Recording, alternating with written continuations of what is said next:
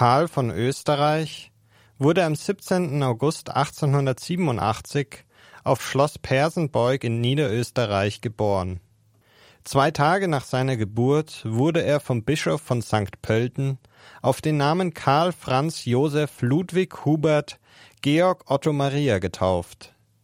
Seine Eltern waren Erzherzog Otto, der Sohn des Erzherzogs Karl Ludwig und Bruder von Erzherzog Franz Ferdinand und Erzherzogin Maria Josepha, einer Prinzessin von Sachsen. Von früh auf wurde er katholisch erzogen. Schon in frühen Jahren prophezeite ihm eine stigmatisierte Ordensfrau, dass er große Leiden und Angriffe erleiden werde. Nach einer militärischen Ausbildung studierte er zwei Jahre lang Rechts- und Staatswissenschaften an der Universität in Prag. Im Jahre 1911 heiratete Karl die Prinzessin Zita von Bourbon-Parma. Am 13. Juni dieses Jahres wurde in Pianore in der Toskana die Verlobung im engsten Familienkreis gefeiert. Am Vormittag überreichte Karl seiner Braut den Verlobungsring und am Nachmittag erklärte er ihr, nun müssen wir uns gegenseitig in den Himmel helfen. Auf dem Hochzeitsring ließ Karl das Gebet eingravieren, Subtuum Presidium Confugimus Sancta Dei Genitrix. Unter deinen Schutz und Schirm fliehen wir, o heilige Gottesgebärerin. Aus ihrer Ehe erwuchsen in den ersten zehn Jahren acht Kinder. Als Kaiser Franz Josef im November 1916 nach 68 Regierungsjahren mitten im Krieg starb, wurde Karl von Österreich als Kaiser Karl I. sein Nachfolger. Am 21. November 1916 wurde Karl zum Kaiser von Österreich ausgerufen. Ende Dezember 1916 folgte in Budapest die Krönung als König Karl IV. von Ungarn. Er stand sofort mitten im Ersten Weltkrieg, bei dem er die Friedensbemühungen Papst Benedikt XV. stark unterstützte. Für Kaiser Karl war die Suche nach Frieden ein persönliches Anliegen sowie eine politische Notwendigkeit. Der Kaiser suchte einen allgemeinen Frieden im Gleichklang mit seinen Verbündeten. Zum bekanntesten Versuch, Frieden zu schließen, wurde die sogenannte Sixtus-Affäre im Frühjahre 1917.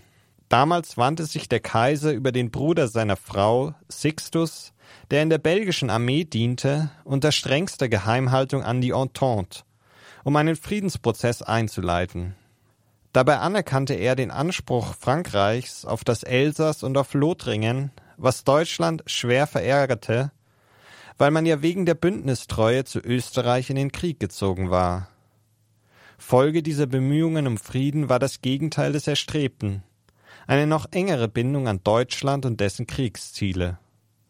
Auch im September 1918 schlug die österreichisch-ungarische Regierung in einer Friedensnote an alle, die Aufnahme von Verhandlungen über einen Verständnisfrieden vor, aber die Alliierten wiesen den Vorschlag scharf zurück.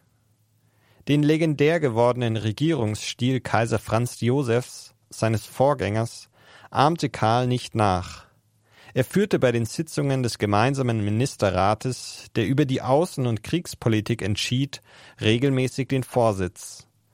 Ungewöhnlich war auch, dass Karl alle wichtigen Entscheidungen mit seiner Frau Zita besprach und sich von ihr beraten ließ. In Österreich selbst mühte er sich um eine beispielgebende Sozialgesetzgebung im Sinne der christlichen Soziallehre. Zu den ersten innenpolitischen Maßnahmen, die Karl I. persönlich zugeschrieben wurden, zählte die Wiedereinberufung des Reichsrates im Frühjahr 1917. Im Juni 1917 gab der Kaiser die Errichtung eines Ministeriums für soziale Fürsorge in Auftrag, das die Kriegsseuchen bekämpfen und soziale Fürsorge für die Kriegsbeschädigten einführen sollte, aber auch Jugendfürsorge, Wohnungswesen und Sozialversicherung mit einbezog. Zwischen Oktober und November 1918 vollzog sich dann der Zusammenbruch der Donaumonarchie Zahlreiche Länder erklärten ihre Unabhängigkeit und bildeten eigene nationale Regierungen. Karl weigerte sich, als Kaiser abzudanken. Erst im November unterschrieb er eine Erklärung, in der er auf seine persönliche Teilnahme an den Regierungsgeschäften verzichtete. Er lebte dann zunächst unter britischem Schutz auf Schloss Eckartsau in Niederösterreich, ab März 1919 im Exil in der Schweiz. Karl, der als König von Ungarn nie formell abgedankt hatte, versuchte nun die Monarchie in Ungarn auch mit militärischen Mitteln zu restaurieren. Deshalb wurde er 1921 von den Siegermächten auf die portugiesische Insel Madeira in die Verbannung geschickt, wo er schon bald am 1. April 1922 an einer Lungenentzündung starb.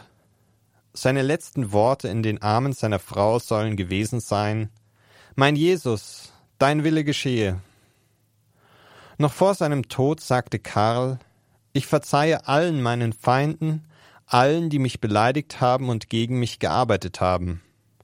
Karls Leichnam wurde in der Kirche do Monte auf Madeira beigesetzt. Auf seinem Sarg stehen Worte aus dem Vater Unser, Fiat voluntas tua, dein Wille geschehe. Seine Witwe lebte noch weitere 67 Jahre, erst in Spanien, dann in Belgien und in Kanada, ab 1962 in der Schweiz. 1982 konnte sie zum ersten Mal besuchsweise nach Österreich einreisen. Sie trug nie eine andere Farbe als schwarz und verzichtete nie auf den Thronanspruch. Der Bischof von Madeira und der spätere österreichische Bundespräsident Niklas regten bald nach Karls Tod den Seligsprechungsprozess für den frommen Mann an. Der Prozess wurde 1954 eröffnet, im Oktober 2004 erfolgte die Seligsprechung, nachdem das dazu notwendige Wunder geprüft worden war. Eine aus Polen stammende, in Brasilien tätige Nonne habe in den 70er Jahren für die Seligsprechung Karls gebetet woraufhin sie auf medizinisch nicht nachvollziehbare Weise von ihren Krampfadern geheilt worden sei. Papst Johannes Paul II. sprach auch nach 50-jähriger Initiative der Kaiser Karl Gebetsliga für den Weltfrieden den Monarchen am 3. Oktober 2004 selig. Sein Gedenktag ist der 21. Oktober, Karls Hochzeitstag. In der Republik Österreich waren der Anwesenheit einer Delegation unter Führung von Nationalratspräsident Kohl bei der Seligsprechung kontrovers geführte Diskussionen vorausgegangen. Der Wiener Kardinal Christoph Schönborn sagte anlässlich der Seligsprechung Das Leben Kaiser Karls ist ein ermutigendes Beispiel im Glauben. Seine Seligsprechung will allen Mut machen, die sich durch ihre Aufgaben überfordert fühlen, und sie lädt ein, die eigenen auch noch so begrenzten Möglichkeiten für Frieden, Freiheit und liebevolle Verantwortlichkeit zu nutzen. Nach einem verlorenen Jahrhundert der Zerstörung durch die gottlosen Ideologien des Nationalsozialismus und des Bolschewismus haben die Völker Europas erneut die Chance, wieder zusammenzufinden. Nun gilt es, die Seele Europas im Geiste Christi, im Heiligen Geist, für diese Aufgabe neu zu beleben und zu begeistern. Die Widerstände, die sich uns dabei entgegenstellen, brauchen uns nicht verzagen zu lassen, sondern laden uns ein, noch ernsthafter den Willen Gottes zu suchen und im Vertrauen auf ihn zu handeln. Karl aus dem Hause Österreich, der aus diesem Geiste gelebt und für das Zusammenfinden der Völker sein Leben eingesetzt hat, ist uns dabei ermutigendes Beispiel und Schutzpatron.